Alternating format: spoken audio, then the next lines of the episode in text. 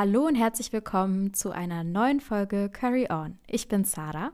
Ich bin Maya.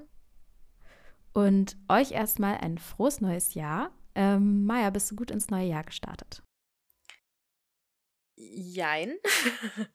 ich bin ganz okay ins neue Jahr gestartet. Ich bin mit äh, sehr viel, ähm, also ich hatte auch schöne Momente natürlich, aber ich hatte, bin auch mit sehr viel irgendwie Stress und ähm, sehr viel los einfach neue Jahr gestartet. Also das mhm. neue Jahr kommt mir jetzt schon sehr, sehr lang vor. Ähm, eins von diesen Sachen, die wir, die so groß auf der Schule standen, war ja die Arbeit an dieser Folge und auch damit an unserem neuen Format. Denn, vielleicht haben es einige von euch schon gesehen, ähm, wir starten 2024 mit einem brandneuen Format Generation 1.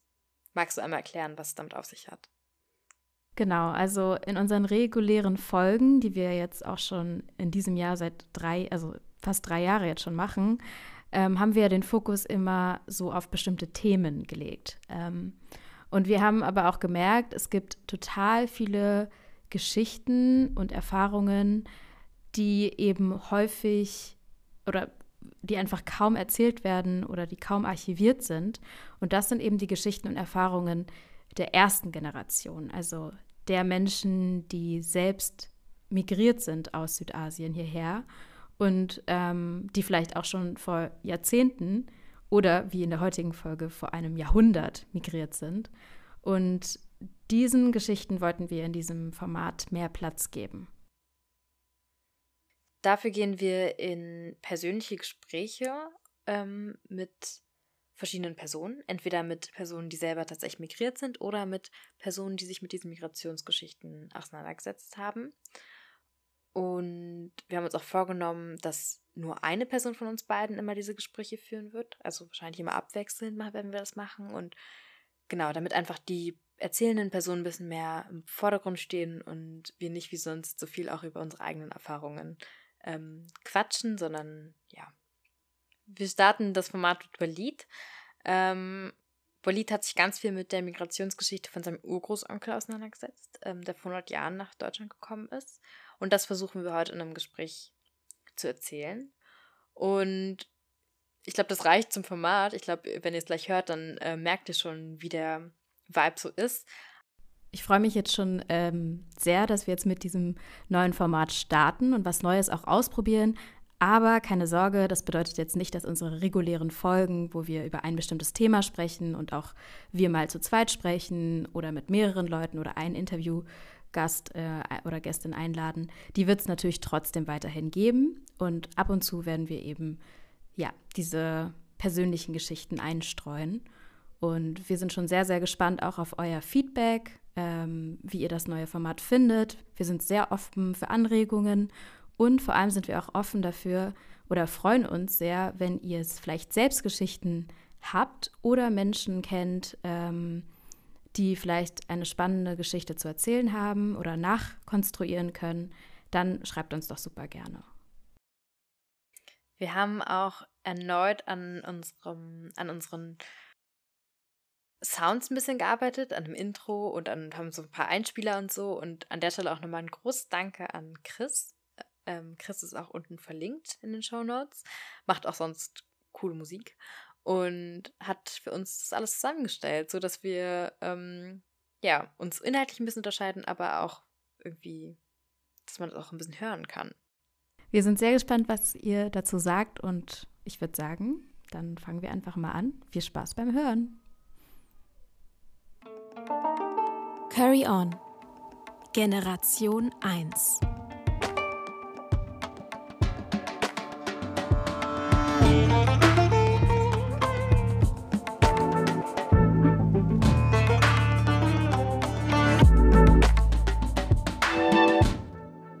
Carry On. Hallo und herzlich willkommen zu einer neuen Folge Carry On. Hallo, lieber Valid.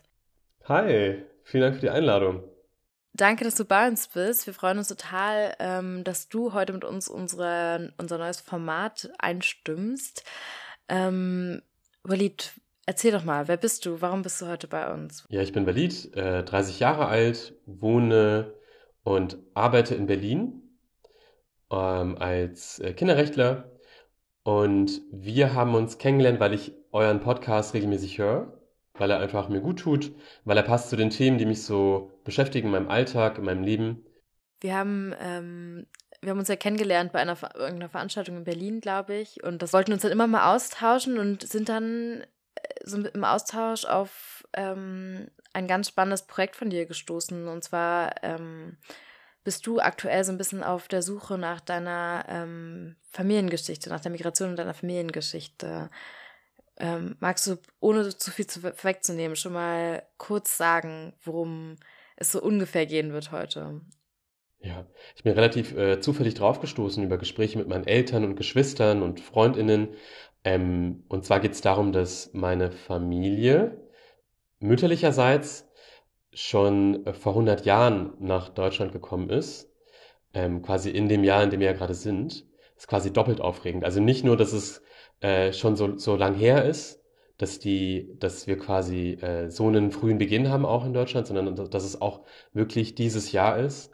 Und es wird auch gehen um den Monat November, Dezember, weil das die Monate sind, wo quasi dann auch das Ganze startet. Also unsere äh, Familiengeschichte, die Geschichte der Ma Familie Malik in Deutschland und ganz genau in Berlin.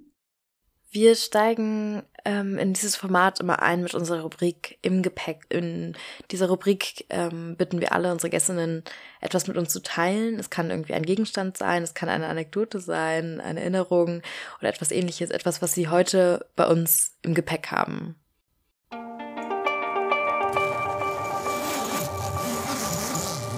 Im Gepäck. Walid, was hast du dabei?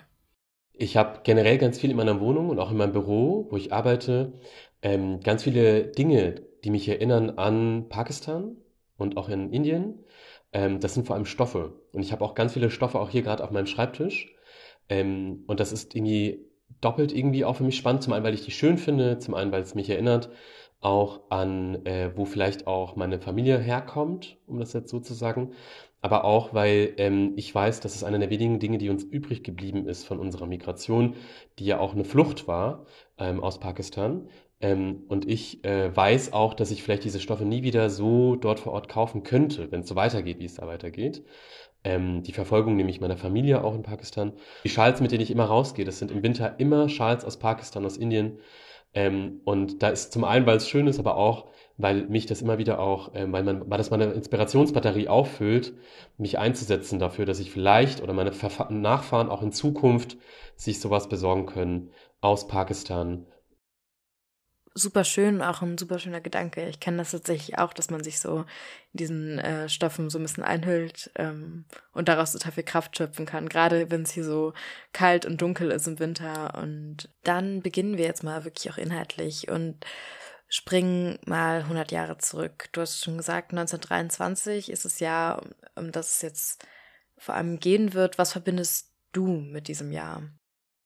1923 ganz vieles. Also nicht nur Familie, nicht nur die, die, der Beginn quasi unserer Zeit hier in Deutschland, sondern auch ähm, Krise, nämlich äh, Herausforderungen für die junge Demokratie, für die Weimarer Republik, wenn man auf Amazon zum Beispiel unterwegs ist und sich das, die einzelnen Titel durchliest der Bücher, dann heißt es davon deutsches Trauma, ein Jahr am Abgrund, ein Krisenjahr, ein turbulentes Jahr, Hitlerputschjahr oder auch Jahr des Totentanzes, weil es irgendwie ständig darum ging, irgendwie, dass die Leute hinbekommen, da zu überleben in dem Jahr. Ähm, und das verbinde ich natürlich jetzt damit, weil ich mich, weil ich das recherchiere, weil ich mich damit auseinandersetze. Aber bevor ich das jetzt wusste, dass da mein Urgroßonkel, also das war quasi meine Familie, ihren Beginn hat, hat das Jahr natürlich jetzt nicht die große Rolle gespielt. Das war ein Jahr von vielen Jahren ähm, vor quasi dem Nationalsozialismus. Also ich wusste natürlich immer schon, da war Weimarer Republik, da war Demokratie, da war quasi der Beginn von dem, was wir heute haben, auch Freiheit, Gerechtigkeit, Rechtsstaat etc. Aber das war alles so unreif und so äh, jung. Also das ist gerade schon so ein bisschen durchgeklungen, durchgeklungen. Dein Urgroßonkel ist 1923 ähm, nach Deutschland migriert. Kannst du uns ein bisschen was über ihn erzählen? Wer war er und was brachte ihn nach Deutschland? Genau, das war mein Urgroßonkel, also der ältere Bruder meines Urgroßvaters, mütterlicherseits. Und ihr wisst ja, wie das so ist bei uns in den, nicht in, immer, immer natürlich, aber in, oft ist es so, dass in den Familien äh, das älteste Geschwisterteil quasi die Bürde trägt, die Verantwortung hat, ähm, Dinge zu erfüllen. Und äh, so war er natürlich auch drauf. Also er hat dann bestimmte Missionen, bestimmte Aufgaben übernommen äh, für die gesamte Familie, war ein Missionar. Also im Islam kann man das ja nicht so gut trennen. Also es äh, gibt quasi jetzt nicht äh, den Klerus, also so äh, klassische Geistliche, sondern es gibt immer die Möglichkeit, quasi Imam zu sein. Deshalb war er Missionar und Imam gleichzeitig. Also er konnte als Imam das Gebet vorbeten und war gleichzeitig aber auch der, der verwaltet hat, der Seelsorge betrieben hat und der organisiert hat. Also die muslimische Gemeinschaft zum Beispiel. Ähm, und kam dann, genau, als Imam, als Missionar, als älterer Bruder, als Vater und als Ehemann nach Berlin 1923. Ich weiß gar nicht so viel über seinen Charakter. Also mir ist nicht bekannt, wie der so war, wie der so drauf war als Mensch. Ich weiß nur, dass er, das wird ganz viel erzählt in der Familie, hochgebildet war und unglaublich gut Englisch sprechen konnte. Also, aber was ich weiß, ist halt äh, diese ganzen Rahmengeschichten, ne? die, wie er nach Deutschland kam und was er dann hier gemacht hat. Also das, das weiß ich ganz genau. Und was ich auch weiß, ist, dass er äh, quasi im damaligen British-Indien geboren wurde. Also es heißt dann auch in den ganzen Zeitungsartikeln später auch, dass er ein indischer Staatsbürger war, ein britisch-indischer Staatsbürger, weil wir natürlich von 1923 reden. Das war britisches Kolonialreich. Es gab kein Pakistan. Es gab aber natürlich ähm, britische, indische Muslime. Und so war er dann auch bekannt nach außen hin. War damit auch nach außen hin natürlich immer der Inder und in Deutschland später dann auch noch der Mohammedaner, weil so wurden damals viele Muslime genannt, also nicht Muslim, sondern Mohammedaner. Genau, das ist das, was ich äh, über ihn jetzt so ganz äh, konkret weiß. Sehr spannend. Ich finde es auch äh, spannend, die Beobachtung von dir irgendwie, dass man über ihn als Person vielleicht gar nicht so viel weiß, weil er eben, vielleicht weil ihm auch so eine Bedeutung irgendwie zugeschrieben ähm, wird. Ist er damals denn alleine nach Deutschland migriert? Wie ist es, wie kann man sich das vorstellen? Da habe ich auch ganz viel recherchiert. Also er ist äh, migriert mit seiner Ehepartnerin und mit seinem ältesten Sohn. Also ähm, quasi zu dritt kam er nach Berlin auf einem Schiff. Das war damals ganz regulär, ganz normal. Das war das, was man sich leisten konnte. Das war auch das, was nicht super lang gedauert hat. Also das war jetzt nicht eine Jahresreise, sondern man hat damals gesprochen von 20 bis 30, 40 Tagen. Da wird erzählt überall, dass er nach Hamburg gefahren, also quasi mit dem Schiff gekommen ist. Ich versuchte auch noch herauszufinden, ob das wirklich absolut sicher ist. Aber damals war das ganz normal so, dass äh, Menschen in Hamburg angekommen sind, um dann von Hamburg aus durch ganz Deutschland zu reisen, zum Beispiel auch weiterzureisen nach Berlin. Wie kann man sich das Deutschland hier vorstellen? Ähm, was, was war hier los, als Malik Ghulam Farid, ist, das ist der Name deines Großonkels, richtig? Ähm, genau. Als er hier ankam, als er auch in Berlin, was zog ihn vielleicht auch nach Berlin? Das ist eine super spannende Frage, weil ähm, ich, wenn ich mich damit beschäftige, ein Gefühl von Déjà-vu habe. So, äh, natürlich, natürlich anders, in dem Sinne, dass wir 100 Jahre später sind. Äh, wir in einem, äh, das ist für mich wichtig, in einem stabilen, einer stabilen Demokratie leben auch, in einem stabilen Staat auch ähm, und eine andere quasi Verfassung haben, auch eine andere, eine andere Verfassung als Gesellschaft auch. Aber ähm, wir reden von einem Berlin, das natürlich neben ganz vielen Krisen auch ein offenes, äh, diverses, heterogenes Berlin war. Also man kann sagen, auch da gab es die Gesellschaft der vielen auch da gab es ganz viele äh, Minderheiten, ganz viele auch, äh, natürlich auch muslimische Minderheiten, das war ja das, womit ich mich beschäftigt habe, aber auch da schon ein queeres Leben, auch ein jüdisches Leben, auch ein muslimisches und nicht muslimisches Leben auch, Cafés, Restaurants, unglaublich viele Studierende, die aus aller Welt da in Berlin waren, um da zu studieren, weil da natürlich Hauptstadt war. Ähm, und Berlin war auch da der Anker in Deutschland für muslimisches Leben. Es gab auch schon muslimisches Leben, bevor mein Urgroßonkel da hingekommen ist. Den Islam gibt es ja in Deutschland schon, schon seit Jahrhunderten. Aber es gab quasi keine richtige verfasste Gemeinschaft. Also es gab auch schon ähm, eine Moschee, es gab äh, das ein bisschen, es geht weiter weiter raus, aber es gab äh, quasi auch schon durch die durch den Ersten Weltkrieg ja auch ähm, auch durch die Kriegsgefangenen aus muslimischen Ländern gab es auch schon Orte, wo Muslime gebetet haben aber es gab nicht diese richtig verfasste Gemeinschaft. Und seine Aufgabe war es in Berlin, weil halt Hauptstadt, weil halt viele Muslime schon bereits vor Ort, weil da auch natürlich äh, alles, was auswärtig war, ne? also Stichwort Auswärtiges Amt, Auslandsministerium, ähm, da war quasi dann äh, das, das Zentrum der Demokratie, da quasi dann die muslimische Gemeinschaft zu etablieren, gemeinsam mit anderen Muslimen natürlich, da eine Moschee zu bauen und die Gemeinschaft vor Ort größer zu machen, zu verwalten und ganz viele andere auch einzuladen. Ähm, das Jahr 1923 wird ja auch in so Geschichtserzählungen auch tatsächlich immer so als Krisenjahr betitelt. Und ähm, ist dir in der Recherche irgendwie aufgefallen, wie das vielleicht auch deinen Urgroßonkel beeinflusst hat? Oder ähm, ich stelle es mir, ich stelle es mir als eine schwierige Zeit vor, auch um hier anzukommen. Ähm, auch weil zum Beispiel es ja auch diesen Rechtsruck gab, du hast es schon angesprochen vorhin. Ähm, Ende des Jahres gab es auch diesen Hitlerputsch zum Beispiel. Ähm, wie hat das die Migrationserfahrung beeinflusst? Das, das kann ich theoretisch äh, vor allem spekulieren. Also der Putsch ist ein bisschen schwierig, weil während des Hitler-Putsches zum Beispiel mein Urgroßonkel mit seiner Familie ja auf dem Schiff war. Das ist ihm ja gar nicht bekannt. Aber ich glaube schon, dass die gut gebrieft wurden. Also natürlich auch von der Gemeinschaft vor Ort, die ja auch schon damals gut vernetzt war mit der ganzen Welt, dass sie natürlich darüber gesprochen haben, hey, in Deutschland, da geht's gerade ab. Also das ist offen, das ist vielfältig, das ist heterogen. Man sagt ja kosmopolitisches Berlin der 20er Jahre, die goldenen 20er, das, das, das, das sagt man ja. Aber ich glaube schon, dass auch in Britisch-Indien quasi, in den muslimischen Gemeinschaften vor Ort thematisiert wurde. Herr Leute, Berlin, da ist auch gerade sehr viel, sehr, sehr vieles wird sehr teuer. Ähm, also das kann ich natürlich spekulieren, aber ich weiß auch ganz genau, weil es gab ja dann ja auch Entscheidungen, Stichwort Moscheebau, ja, nein, soll es weitergehen mit dem Moscheebau, soll man das irgendwie einstampfen, weil plötzlich ein Dollar vier Millionen Mark gekostet hat. Und die Menschen mit Kinderwegen, mit, mit Fahrrädern durch die Gegend gefahren sind, mit richtig viel Geld, um sich Kleinigkeiten wie ein Brötchen zu kaufen. Also diese, diese Dinge, ähm, die hat er natürlich dann auch später richtig mitbekommen, als er dann hier vor Ort war. Deshalb musste dann auch, dazu können wir gleich nochmal kommen, die Moschee, also der Moscheebau musste deshalb später irgendwann dann auch eingestampft werden, weil es einfach keinen keinen Sinn mehr gemacht hat, mit dem Geld, was ja aus Britisch-Indien kam, für den Moscheebau in Berlin. Das, also Geld in Deutschland war ja schon nichts wert. Geld aus Britisch-Indien war noch weniger wert. Also das war einfach nichts quasi. Ähm, das hat er auf jeden Fall dann mitbekommen, da bin ich mir sehr, sehr sicher.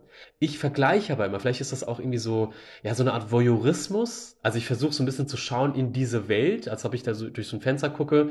Wenn ich jetzt versuchen würde, zum Beispiel irgendwo hinzureisen, würde ich natürlich jetzt ähm, ganz konkret nachfragen und versuchen, das herauszufinden.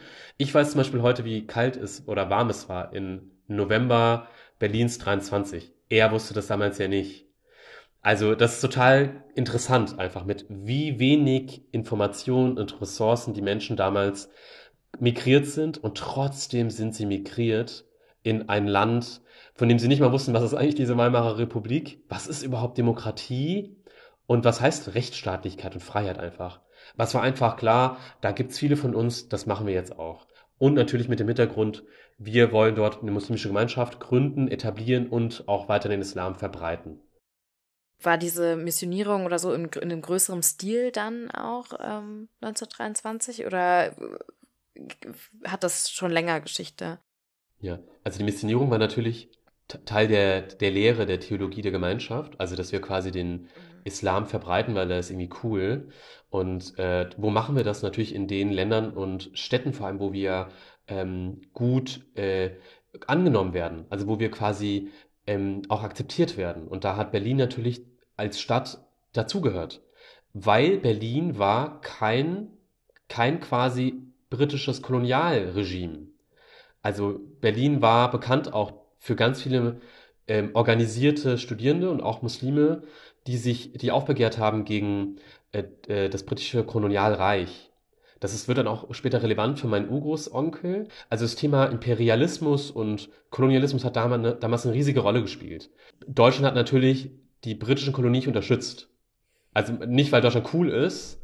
Die Weimarer Republik hatte ja davor ja auch ein, oder Deutschland hatte einen extrem, einen extrem großen, ähm, ähm, wie soll ich das sagen, einfach eine, eine Schuld, eine Kolonial, eine, eine Schuld der, der auch der Zerstörung und der Unterdrückung, ähm, der Vernichtung von Völkern. Als auch Kolonialmacht. Aber in, in 23, da reden wir halt von einem sehr geschwächten Deutschland, dass, äh, wo Leute auch, genau, wo Leute hin können, die vielleicht auch gerade das satt haben, irgendwie ähm, untertan zu sein von der Herrscherin oder von einem Herrscher. Und, ähm, unter, und, und in Britisch-Indien zu leben bedeutete halt einfach untertan zu sein. Du warst in dem Moment einfach kein freier Mensch. Du hattest eine Herrscherin und das war quasi dann die britische Königin. Es gab natürlich auch da Diskriminierung und auch Pogrome und auch äh, Ungerechtigkeiten und extrem viel Antisemitismus. Aber es gab halt auch unglaublich viele freie Geister. Und das sind diese Geister gewesen, die dann natürlich interessiert waren an dem, an diesen Menschen, die mit Turban und Nikab ähm, als braune und schwarze Kinder nach Berlin gekommen sind durch Migration oder auch schon da waren. Ähm, die waren da quasi nicht unbedingt gerne gesehen, aber besser gesehen als vielleicht woanders. Um zu deinem Urgroßonkel mal wieder zurückzukommen, welche Rolle spielte denn Malik Rolam Farid in der Muslim für die muslimischen Gemeinden in Deutschland? Was machte er hier? Ja, Malik Rolam Farid war der zweite Imam quasi der Gemeinschaft, der Ahmadiyya, der nach Deutschland kam. Es gab quasi einen Kollegen von Malik Rolam Farid. Also der, er wusste, er wird hier nicht völlig allein sein und hier als erster alleiniger Imam irgendwas aufbauen, sondern er kam quasi als zweite Instanz oder auch als weitere Instanz, um da in Berlin auch zu helfen. Und ähm, das sind natürlich klassische Jobs gewesen, die dann er hatte, also die auch Imame haben, die es heute gibt. Ähm, das ist im Wesentlichen ja erstmal immer die Betreuung der Gemeinschaft, der Gemeinde. Also ganz genau, wie man sich bei einer Pfarrer, Pfarrerin das vor, vorstellen kann. Es geht zum einen natürlich um den Raum, also ähm, Glaube, Spiritualität braucht Space. Das ist dann zum Beispiel das Gotteshaus, die Moschee. Und dann natürlich um die einzelnen Mitglieder dieser Moschee, dieser Gemeinschaft. Das ist die zweite Aufgabe. Und die dritte Aufgabe sind typische Aufgaben, die so Dialog, interreligiöser Dialog, Diplomatie, Vertretung, Öffentlichkeitsarbeit, Presse. Ähm, es gab zu der Zeit in Berlin und auch in Deutschland jetzt nicht super viele Imames. Ähm, und dann die ähm, die quasi den Bau der Moschee in Berlin, also in Berlin war zu der Zeit ein riesiger Moscheebau. Das kann man sich heute gar nicht vorstellen, das wäre heute gar nicht möglich, für so wenig Geld ursprünglich auch eine riesige Moschee zu bauen, ähm, mit äh, Fußballfeld, großen Gebetsräumen, mit Restaurants, mit Studierendenwohnheimen, äh, Cafés, ähm, also riesengroße, äh, Dutzend Meter große, auch Minarette, ich glaube es waren 60 Meter große Minarette, also muss man sich heute vorstellen, mal so ein 10 Meter großes Minarett zu haben. Und das war seine Aufgabe natürlich, das dann auch zu betreuen. Und ich werde auch zu dem Ort hingehen, wo quasi dann auch die Grundsteinlegung der Moschee war, auch wo der, die Moschee gebaut werden sollte, weil ich einfach spüren, nachspüren will, nachfühlen will, dass er ja auch da gestanden hat, vielleicht mit seinem kleinen Sohn. Das ist für mich dann im Moment auch als quasi Kinderrechtler ja auch nochmal spannend. Wie ging es den Kindern auch? Ne? Wir reden ja gerade über ihn als Erwachsenen. Wir reden leider, das ist auch schwierig, nicht über seine Ehepartnerin, weil dazu gibt es fast keine Informationen. Und wir reden noch weniger über die Kinder. Ähm, und ich glaube auch zu der Zeit war das anders als heute auch ähm, extrem spannend, auch immer wieder auch zu erklären, was ist Islam, weil es gab da gar keine Informationen für die Ortsansässigen, also für die quasi BerlinerInnen oder auch für Deutsche insgesamt, was ist überhaupt diese Religion? Ähm, und ich glaube, er muss sich ganz viel dann erklären. Wo genau sollte diese Moschee denn entstehen? Sie ist ja jetzt tatsächlich nicht, ähm, in, du hattest vorhin schon Wilmersdorf so ein bisschen durchklingen lassen. Ich glaube nicht, dass sie tatsächlich entstanden ist. Ähm, wo sollte sie sein? Wo wäre sie heute eigentlich gewesen? Hätte alles geklappt. Also man könnte theoretisch schon sagen, dass da was entstanden ist, nämlich eine andere Moschee. Also da, das ist, also es, ist, es, wird äh, noch schöner, aber auch komplizierter. Ähm, und zwar ist es die Ecke Riel und Dresselstraße ähm, neben dem Bahnhof Witzleben. Ähm, und äh, dort hat man ein 3000 Quadratmeter großes Land gekauft. Das ist extrem groß, ne? Für 200 Pfund. Der insgesamte Bau der Moschee sollte kosten 2500 Pfund. Also gar nichts. Also es ist eine Sache, die eigentlich ein Mensch an sich allein auch stemmen kann. Für die Menschen vor, damals natürlich war das viel Geld.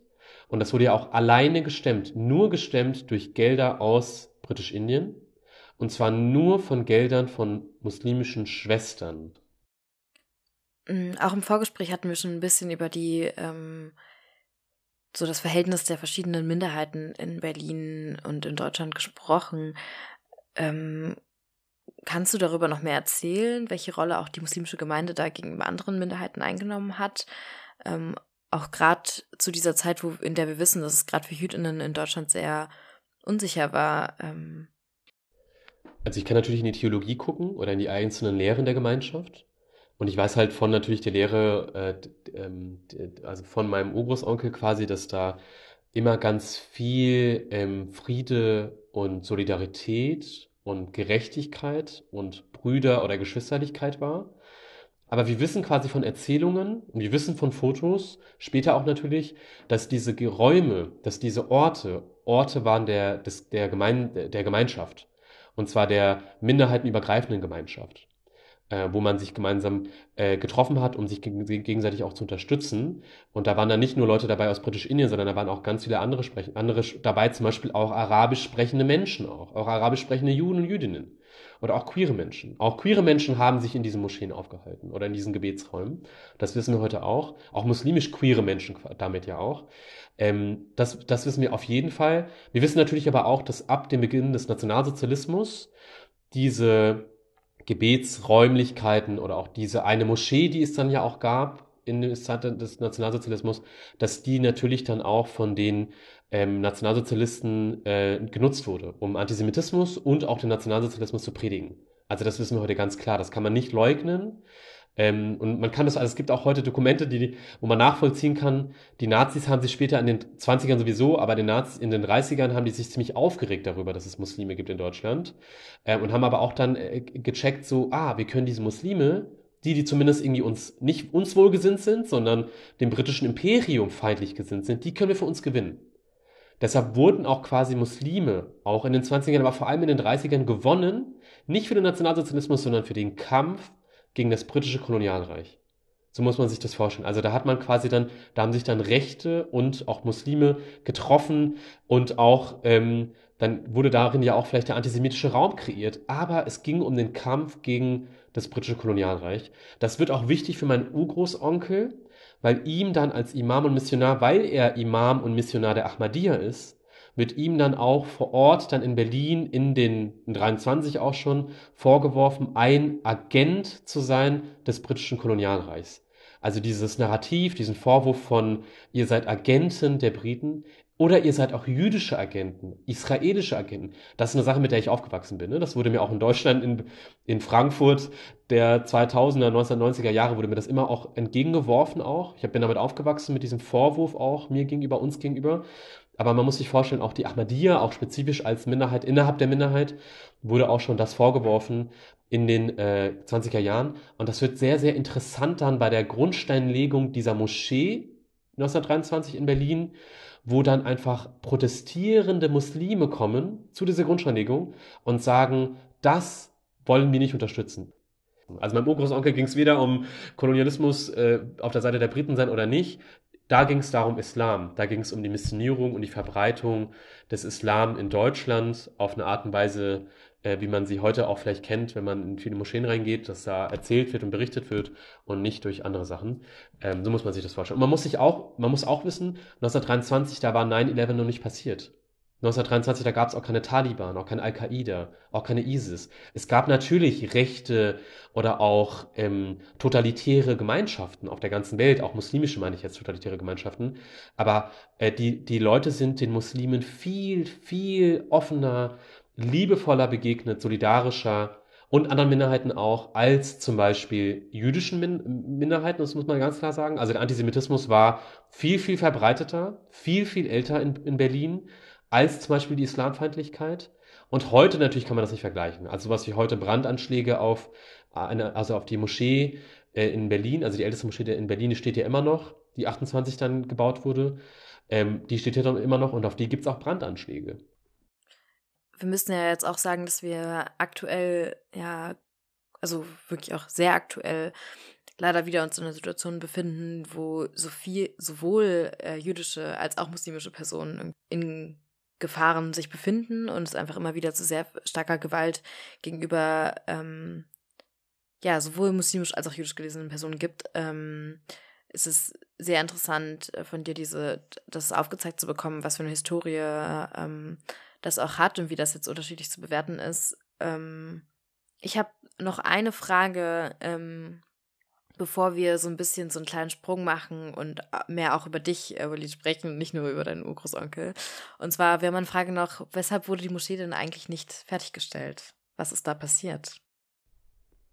Ja, super schade, dass diese Moschee nicht fertiggestellt werden konnte. Und das, der alleinige Grund ist eigentlich die Hyperinflation. Es war einfach nur die Tatsache, dass plötzlich dann ähm, diese 2500 Pound, von denen wir geredet haben, dass das natürlich in, ins Unermessliche ging. Also, das, also plötzlich haben Dinge dann Millionen gekostet, die davor vielleicht ein paar Hunderter gekostet haben. Und es hat sich dann einfach nicht gelohnt, weil die, äh, man muss sich vorstellen, die, man weiß ja von vornherein nicht, wie viel das kostet. Wir befinden uns ja jetzt auch gerade wieder in einer Zeit, in der ähm, wir sehr für uns über die Inflation zu Recht auch äh, beklagen müssen. Ähm, ich glaube aber, dass es ganz wichtig ist, da nochmal zu betonen, wie anders es war. Also ich habe in der Vorbereitung auch so ein, paar Zeitungsartikel 1923 ähm, lokale Berichte irgendwie aus Berlin auch durchgelesen und ähm, das ist total krass. Da wird berichtet über einen Preisanstieg stündlich. Nun aber wieder so ein bisschen weg. Wie hat dich diese Migration oder diese Geschichte beeinflusst, dich und deine Familie? In der, in der Erzählung hat sie mich beeinflusst. Also in der Begegnung mit Geschichte und mit dem, was. Bei uns ist es ja immer mündlich. Mündlich wird ja alles dann so weitergegeben. So war Oma, so war Opa, so war das früher. Und wenn mein Großvater nach Deutschland kam, aus Pakistan, zu Besuch, dann hat er immer von einem also von einem Onkel erzählt, den er sich auch gut erinnern kann, natürlich aus der Kindheit. Und der älteste Onkel natürlich auch. Also das ist dann immer so die Geschichte von mein älterer Onkel, der hat, der war das und das. Also das, das war für mich dann äh, erstmal einfach nur eine Erzählung. Und irgendwann wurde aus der Erzählung ein Narrativ. Immer wenn ich gefragt wurde, wo kommst du her? Oder ihr seid ja nicht aus Deutschland? Oder damals bei uns so und so wenn ich auch irgendwie mit weißdeutschen Friends zum Beispiel zu tun hatte oder auch mit ihren Eltern, das kennen wir alle. Und dann habe ich immer gesagt, ja, ich weiß das. Also meine Familie gibt es seit 100 Jahren in Deutschland. Und das war dann so, ich habe das Gefühl gehabt, bei denen explodiert dann der Kopf. Die konnten das gar nicht in dem Moment zusammenpacken. Hä, der und 100 Jahre und Familie, was ist denn das jetzt? Äh, spannend, dass das, dies, diese Migrationserfahrung irgendwo dann ja auch so ein Tool wurde, sich für Diskriminierung vielleicht auch so ein Stück weit zu widersetzen. Ähm, Wann begann das für dich? Weil du bist ja jetzt ganz aktiv ähm, auf der Suche nach dieser Familiengeschichte. Ich glaube, es ist eigentlich ein sehr, es ist irgendwie sehr besonders, dass du ähm, dich auf, dieses, auf diesen Weg begibst und dann auch ähm, schaffst oder irgendwie die Möglichkeiten hast, da wirklich so Dinge nachzuverfolgen und jetzt uns auch ähm, heute schon so viel erzählen konntest über ähm, Migrationserfahrungen. Wann hat das für dich begonnen und wie machst du das? Wie, wie gehst du da auf die Suche? Also diese richtig konkrete Auseinandersetzung oder auch das Angehen von dem, was mein Urgroßonkel da konkret für eine Reise hatte, das hat erst vor ein paar Monaten gestartet. Also wirklich mit Ende 22, Beginn 23, dass ich gesagt habe, ey, da gibt's sowas und ich, ich musste einfach rein, jetzt nochmal. Explizit auch mehr herausfinden, was ist da die Geschichte. Aber die, einfach die abstrakte Erzählung, dass unsere Familie schon, schon länger hier ist, das hat bei mir natürlich auch gestartet mit dem Bewusstwerden, dass ich älter werde zum einen und dass ich irgendwie migrantisiert werde, immer wieder auch rassifiziert werde, dass ich POC bin, also ohne zu wissen, was ein POC ist, aber zu wissen, irgendwie man ist irgendwie das, was andere, also früher natürlich wurden wir dann auch beleidigt und so, aber ähm, ich glaube in meiner Schulzeit, also Richtung Abitur, wo Thema Politik, da ging es um Afghanistan und Islamismus, da habe ich wirklich explizit angefangen, meine Spiritualität, meinen eigenen Glauben auch zu verbinden mit Geschichte und auch zu verbinden mit meiner Familie. Und davor war das nicht so ganz da. Also das, das war davor immer wieder so, okay, Opa kommt, dann erzählt Opa mal wieder von seinem Onkel. Aber ich glaube, dass ich gerade so explizit mich beschäftige mit 23, liegt nicht nur daran, dass es extrem spannend ist und ich ein großer Fan bin von Science Fiction und Geschichte und Cyberpunk und dystopischen, totalitären, so George Orwell äh, Erzählungen, sondern auch, weil wir gerade in einer Zeit sind, wo viele Ähnlichkeiten sind. Man darf nicht sagen, es war das Gleiche. Man darf das nicht. Aber man darf sagen, die Dynamiken waren ähnlich. Also das, da, da kann man extrem viel lernen von der Geschichte, wie andere damit umgegangen sind auch. Und auch zu wissen, dass damals schon vor 100 Jahren Leute diskutiert haben über, also innerhalb der Community ja auch, ne, innerhalb der muslimischen Community darüber, was Kolonialismus ist, was nicht. Also das ist total spannend, weil das passiert ja heute noch auf unseren, in unseren Kollektiven, in unseren Kontexten. Ähm, und ich finde es irgendwie schade und traurig, dass mich Rassismus und auch Hanau auch, also auch die Geschehnisse, die Morde, die Ter der Terroranschlag in Hanau, mich dazu gebracht haben, mich noch, noch stärker zu beschäftigen mit der Frage, will ich eigentlich in Deutschland bleiben? Will ich mein Leben in Deutschland verbringen? Meine Familie hier gründen, hier sterben? Will ich das überhaupt? Weil ich mir das nicht oft, also immer kann ich mir das nicht vorstellen. Und ich bekomme aber Energie und Kraft über die Beschäftigung mit meinem Urgroßonkel. Und irgendwie kommt gerade alles zusammen. Also die Tatsache, dass die AfD überall an Stimmen gewinnt, kommt zusammen mit 1923, kommt zusammen mit meinem Urgroßonkel. Ähm, aber ich äh, mache ja auch ein Bildungsprojekt daraus. Also ich habe ja so ein Zeitgeschichtenprojekt auf Instagram.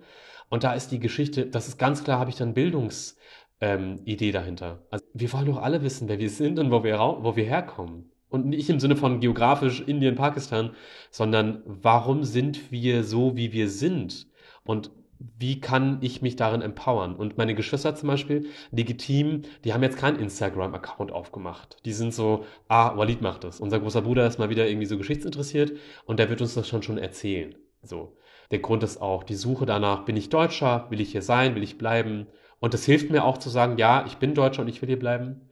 Aber auch immer wieder, immer wieder in diesem, in dieser Begegnung mit dem weißen Deutschland, immer wieder in der Begegnung mit, bin ich zugehörig oder nicht, das ist eigentlich auch die Begegnung mit meinem Urgroßonkel, der ja auch quasi einer der ersten Mipster war, muslimischer Hipster in Berlin mit Chai und Turban und genau. Rest ja, könnt ihr euch denken. Um, he did it first, auf jeden Fall. Die vorletzte Frage an dich, die ich hätte, wäre, was macht dieses Suchen auch mit dir? Du hast jetzt schon berichtet, es hilft vielleicht, ähm, sich empowered zu fühlen. Gibt es sonst noch ähm, Gefühle, Emotionen, Gedanken ähm, oder sogar Handlungen, die äh, durch diese Suche gestartet werden? Ganz, ganz viele Dinge wurden bei mir irgendwie dadurch ähm, initiiert und auch in meiner Familie. Also ich bin ja der älteste Bruder, also das älteste Kind von meinen Eltern. Und ich äh, habe das Gefühl, ich empowere meine Geschwister dadurch, dass ich mich empowere. Also das, oder es, oder es empowert sie selbst auch, dadurch, dass ich mit ihnen teile, was quasi äh, ich herausfinde, auch über unsere Familiengeschichte und auch über Berlin und so. Ich glaube, was ich mitnehme, ist zu lernen aus 23. In jeder Hinsicht. Ob das die, ähm, die Streitigkeiten sind, die wir in der Familie haben, in jeder Familie oder in der eigenen Gemeinschaft, unter Muslimen zum Beispiel auch oder auch unter Minderheiten oder auch zwischen links und rechts. Also da zu schauen, da zu lernen, was sind eigentlich die Fundamente unseres Streits. Weil wir können nur miteinander streiten, wenn wir alle noch am Leben sind. Und das endete dann ja auch in den 30er Jahren. Und ich nehme mit zum Beispiel heute, dass ich so eine Geschichte wie das, der Anstieg ähm, von organisiertem parlamentarisch auch, wie soll man das sagen, also im Parlamentarismus zumindest vertretenen ähm, organisierten Rassismus, so kann man das ja nennen, dass wir da ganz, ganz aufmerksam sind und schauen, das kann irgendwo hinführen und das möchte ich nicht, dass das dahin führt. Mein Urgroßonkel konnte das ja nicht verhindern, weil er hatte damals ja nicht die Möglichkeiten. Ähm, der ist ja dann auch nicht nach Indien zurück, sondern die sind nach London weiter und haben das, was in Berlin nicht passieren konnte, in London dann gemacht. Aber ich glaube, ich nehme da mit zu lernen aus der Geschichte für die Zukunft. Weil erinnern ist nicht nur erinnern. Erinnern muss immer verändern bedeuten. Und ich erinnere. Ich erinnere auch daran, dass zum Beispiel in der, in, in den, in den damaligen Zeiten auch jüdische Menschen, queere Menschen, muslimische Menschen auch gemeinsam gegessen haben und gemeinsam gebetet haben und gemeinsam Zeit verbracht haben. Und das war den Nazis ein Dorn im Auge. Es gibt auch bis heute Berichte von der NSDAP, wie in den 30er Jahren, die sah, also da gibt's wirklich Sachen, die man nachlesen kann. Da wurde, Zitat, gelacht über den Führer in dieser Moschee in Berlin, die wir ja alle kennen jetzt, die sogenannte Berliner Moschee aus den 20ern. Und ich finde das geil. Lasst uns lachen in der Moschee und lasst uns gemeinsam uns schützen, äh, damit wir ähm, ja gemeinsam auch äh, Lösungen finden in der Auseinandersetzung mit zum Beispiel Antisemitismus, der verheerend ist, oder auch mit Rassismus in Deutschland zum Beispiel. Also das ist was ganz Konkretes, was ich sagen könnte. Ich will daraus lernen. Ich habe in diesem Jahr einen Vorsatz gehabt. Und zwar hatte ich in diesem Vor Jahr den Vorsatz, meine Angst zu verlieren vor Schwarz-Rot-Gold. Und ich glaube, ich habe meine Angst verloren vor Schwarz-Rot-Gold, auch durch die äh, Auseinandersetzung mit der Weimarer Republik. Weil ich gemerkt habe, ey, das, was wir heute haben, das gab es schon einmal. Und wir müssen das verteidigen. Das verteidigt sich nicht von alleine. Ich merke, äh, ich oder ich spüre, wie das auch so stärkende Elemente haben kann. Ähm, finde es sehr, sehr interessant und finde es auch generell ähm, die, der, irgendwo der Grund, dass Sarah und ich jetzt auch in diese Gespräche gehen wollen und uns konkreten Migrationserfahrungen ähm, von individuellen Personen auch auseinandersetzen wollen, ist ja auch ein ähnlicher, dass wir einfach nachvollziehen wollen, ähm, wie, wie wir heute irgendwie in, in, in diesen Gemeinschaften leben, wie wir, es tun und was da für unterschiedliche Erfahrungen gemacht werden. Und mh, mm, es ist total kann total wichtiges Tool sein, äh, quasi diese ganzen Erfahrungen zu kollektivieren, wie du schon meinst, und dann auch da, also natürlich ist es, ähm, äh, natürlich ist es immer ein Akt des Widerstandes irgendwie auch, wenn sich diese Gruppen kollektivieren und gleichzeitig ist es aber auch total wichtig, sich halt mit diesen ganzen Facetten von so Erfahrungen und so auseinanderzusetzen und ähm, auch nicht zu vergessen, dass es auch emotional ist und dass es auch Menschen sind. Und ich finde immer ganz häufig, wenn wir über so Migrationserfahrungen sprechen, dann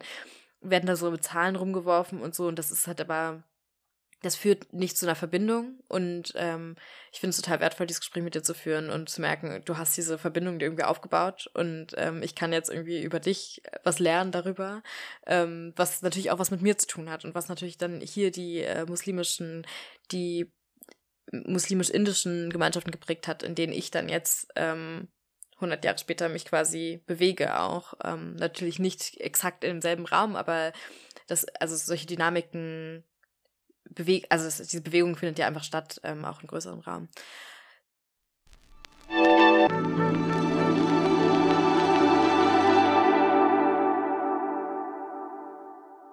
eine letzte Frage, die wir all unseren Gästinnen stellen wollen, ähm, ist so ein bisschen so eine Einladung zu so einem Gedankenexperiment. Ähm, obwohl wir davon jetzt, hatte ich das Gefühl, schon relativ viele hatten, ähm, frage ich dich jetzt nochmal ganz konkret, wenn du die Möglichkeit hättest, etwas in dieser Geschichte zu ändern, würdest du es tun? Und wenn ja, was würde es sein? Oder vielleicht auch, nicht, vielleicht muss es auch gar nicht so sein, dass du es ändern könntest, sondern vielleicht reicht es auch so, was interessiert dich also was könnte eine Veränderung sein, die dich interessiert? Voll die schöne Frage auch zum Abschluss. Also ich, mir fällt immer wieder so Hyperinflation ein. Also wenn ich über das äh, Warum denke, warum ist das zu Ende gegangen? Also, aber ich glaube, ich hätte alles dafür getan, dass die Moschee gebaut wird. Ich glaube, das wäre wär etwas gewesen, was ich damals in der Zeit 23 gerne, da wäre ich gerne interveniert und hätte irgendwie, weiß aber nicht wie. Also weil ich auch nicht weiß, wie ich heute äh, dass das schaffen soll in den nächsten Monaten auch mit Wind, upcoming Winter und so, das ist ja für uns alle schwierig und vor allem für Menschen, die noch in prekäreren Situationen leben. Aber ich hätte dafür gesorgt, dass diese Moschee gebaut wird, weil die andere Moschee zum Beispiel, die ja dann 28 gebaut wurde, von einer anderen Gemeinde, die gibt's ja auch noch heute. Also dieses Wissen, natürlich ist das auch immer im Kontext von auch Nationalsozialismus und auch mit Krieg, war das ja auch so ein bisschen am Ende des Tages ja Zufall, was dann am Ende noch da ist und was nicht. Ähm, aber ich glaube, das wäre, ich wäre sehr, sehr gerne in diese Moschee gegangen mit 63 Meter großen ähm, äh, genau, Minaretten. Ich, ich werde gebetet in diesem Gebetsraum. Stellt euch vor, äh, genau, Fußballfeld groß und hätte da dann erzählen können, ey, hier hat auch schon mein Urgroßonkel gebetet. Ähm, und ich bete jetzt 100 Jahre später wieder hier. Ich denke, das ist etwas gewesen, was, äh, was ich gerne gemacht hätte. Kann ich sehr gut nachvollziehen und ähm, ja, gleichzeitig bleibt es ja jetzt erstmal für uns einfach so ein, so ein spannender Gedanke irgendwie. Ähm, vielen, vielen Dank dir, Walid. Danke, dass du diese Erfahrungen und dieses Wissen mit uns teilst. Und vielleicht magst du auch nochmal darauf hinweisen, dass du ja auch dieses Wissen auf Social Media weitergeben möchtest. Ähm, wie ist da der Handle? Wo können Leute dich weiterverfolgen oder diese Geschichte von Malik Rolam Farid weiterverfolgen? Ich habe einen Instagram-Account, ähm, der heißt German-Missionar. Und wenn ihr Tipps habt, Empfehlungen habt, Zugänge habt zu Archiven, zu alten Beständen oder auch zu HistorikerInnen oder auch selbst Geschichten habt, die in diese Richtung gehen, würde ich mich, mich extrem freuen, auch mit euch da ins Gespräch zu kommen, euch zu interviewen, auch vielleicht für mein Projekt, ähm, damit wir gemeinsam Geschichte schaffen und ihn nicht nur quasi allein für mich jetzt Geschichte finde, für meine Familie, sondern wir gemeinsam das auch als kollektiven Prozess sehen. Total schön. Also, ihr habt es gehört, ähm, an alle unsere Hörenden, meldet euch gerne auch bei Berlin oder meldet euch bei uns und wir äh, stellen den Kontakt her. Äh, falls ihr auch mal mit uns sprechen wollt über ähnliche Themen, dann Schreibt uns gerne. Ähm, erreichbar sind wir auch auf Instagram carryon-podcast oder per Mail carryon at cohero-podcast.de. Mm, das war's ähm, in diesem Gespräch. Vielen Dank, Walid, und bis bald. Bis bald, danke.